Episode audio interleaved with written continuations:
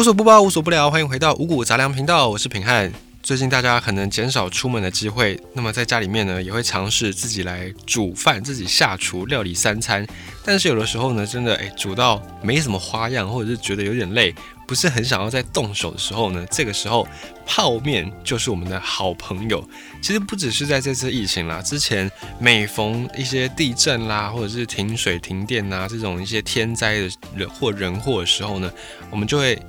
去抢购一些泡面来放，或者是台风的时候也是。我们家里面呢，几乎家家户户人人都有吃过泡面，或者是都有把泡面当成是不止点心，甚至正餐这样的一个经验。而这个泡面呢，其实跟台湾也有一点点渊源。泡面的发明跟台湾有一点关系。这个泡面的诞生要讲到。日据时期、日据时期或日治时期的台湾，这个泡面的发明者叫做安藤百福，他原名叫做吴百福，他是一九一零年，就是民国前一年出生在当时候的台湾嘉义厅，也就是现在的嘉义县。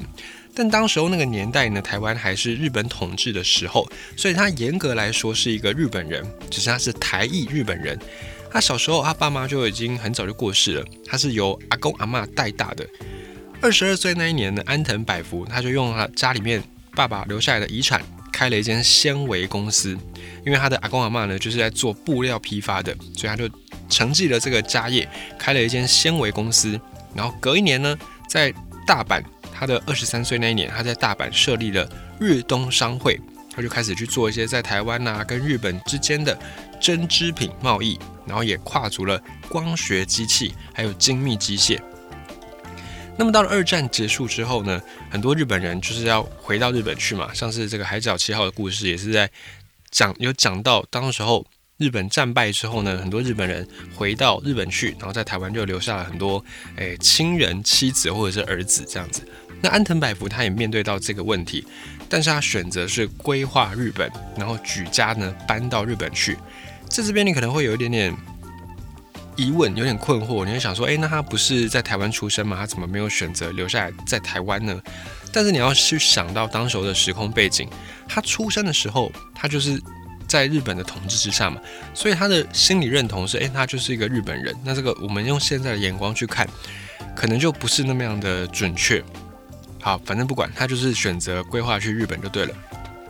好，搬到日本去之后呢，日本。因为战争，然后有很多设施啊都损坏了，办公室啦、工厂啦都满目疮痍，甚至呢，大阪这个现在很繁华的都市，当年也是一样百废待兴。那么安藤百福他并没有因此停下他的脚步，反而是他选择赶快重新振作，而且他也看到商机，他觉得说，哎，现在百废待兴，很多行业都需要人，都需要来重建，所以他就投入到了百货公司的产业。他也看好说，复苏之后呢，大家的消费力提升上来，他的事业就可以获得成长。只是当时候在还没有事业达到一定的成果之前呢，物资缺乏，很多人是因为营养不良、因为饥饿而死去的。所以呢，他也看到了这一点，他就成立了一个叫做中交总社，也就是现在的日清食品这间公司。他成立了中交总社，就开始去做盐、制盐的行业、制盐的事业。另外呢，安藤百福一边也成立了国民营养科学研究所。他希望说，哎，大家从这个战后复苏，不只是只有物质上，不只是只有物资上，大家国民的营养也要顾到，因为毕竟去进行复苏的是人嘛，所以国富兵强，人民要先吃饱，要先强壮起来，日本才有办法再强大起来。只是呢，因为当时候。战后嘛，面临到很严重的粮食短缺问题。日本也跟呃过去有段时间的台湾一样，靠着美国的美元，靠着这些物资援助。那么美元，美国人不吃米嘛，不吃稻米，所以他们给来的物资大部分都是制作面包的小麦粉。这也就是当时候日本他们开始接收到美元，然后开始。有面粉加入到他们的饮食文化当中，也因此呢，有吃面包啦、做面包这些饮食习惯，大概就是在那个时候建立的。而安藤百福本身，他本人也是很喜欢吃一些面食，可是他喜欢吃的是传统的面食。再加上他当时候看到，哎，在大阪城这些断垣残壁的街道上，有很多人排着队，排着长长的队，只为了吃一碗温暖的拉面。这个时候，安藤百福他结合了自己的兴趣，不是兴趣，结合他自己的一个喜好，然后再加上他看到了哎民间疾苦，他觉得说只有面食才可以温暖战后日本人的心，温暖战后日本人的胃。所以呢，当时候安藤百福他就跟日本政府提出建议，就是希望说可以来推广面食。可是呢，因为当时候制面的这些厂商。面食制品的厂商规模都太小了，都不稳定，所以对于要怎么样去配送，让家家户户都能吃到面这件事情，也变成一个大难题，也没有办法满足当时候国内这么多的嘴巴，这么多的供应需求。不过这个并没有让安藤百福停滞下来，他就开始在自己家里面研究开发，花了将近一年，他不断的尝试，不断的失败，最后发现从油炸。这个方法当中，可以把面条里面的水分快速的蒸发，而且呢，蒸发之后表面会有很多的小孔洞，这个面体干燥过后，它就可以快速的吸水回软。那平常没有要吃的时候，也便于保存。所以在一九五八年，安藤百福他所研发的世界最早的泡面就此诞生。这款最早的泡面叫做鸡汁拉面。那就在市面上开始贩售，它比较像是现在的这个我们吃的脆面，就是不用泡水的脆面。可是呢，它泡水也可以吃，当时候就是以这样的一个形态问世，因为它可以直接吃，加热水也可以吃。这个在当时候来说是一个非常非常新奇的产品，大家都觉得哇，怎么这么神奇？所以一上市呢，就获得大家的喜欢，也获得了市场上的肯定，在架上它就是一个热门抢购商品。只是当时候这一碗鸡汁拉面卖的不便宜，一碗要三十五块日币。三十五块日币，你说还好吧？不是台币十块而已嘛？可是呢，是一九五八年哦，民国四十七年，当时候在日本一碗乌龙面或者是一碗荞麦面，大概就是六块日币。所以这样换算下来，这一个鸡汁拉面，这个即席的泡面，它是比当时候的现做的乌龙面、现做的荞麦面还要贵上六倍。可是即便如此，大家还是难以抵挡它的魅力，因为太新奇了，太特别了。那后来安藤百福也把他的公司改名叫做日清食品，进一步的去扩大营运的规模。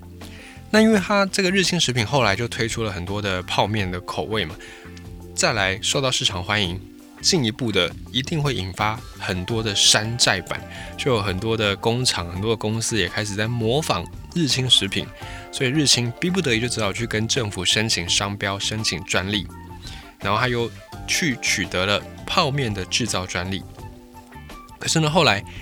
有一件事情改变了安藤百福。安安藤百福他在一九六四年他就去设立了一个日本拉面工业协会，他就终止泡面的专利垄断，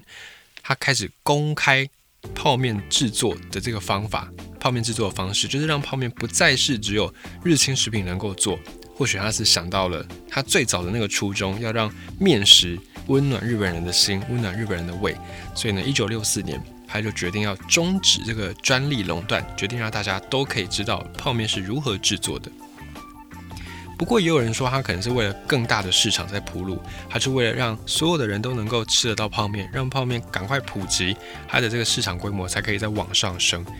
那后来他也确实就要打进美国市场，他就说。他发现说，美国当地的饮食习惯是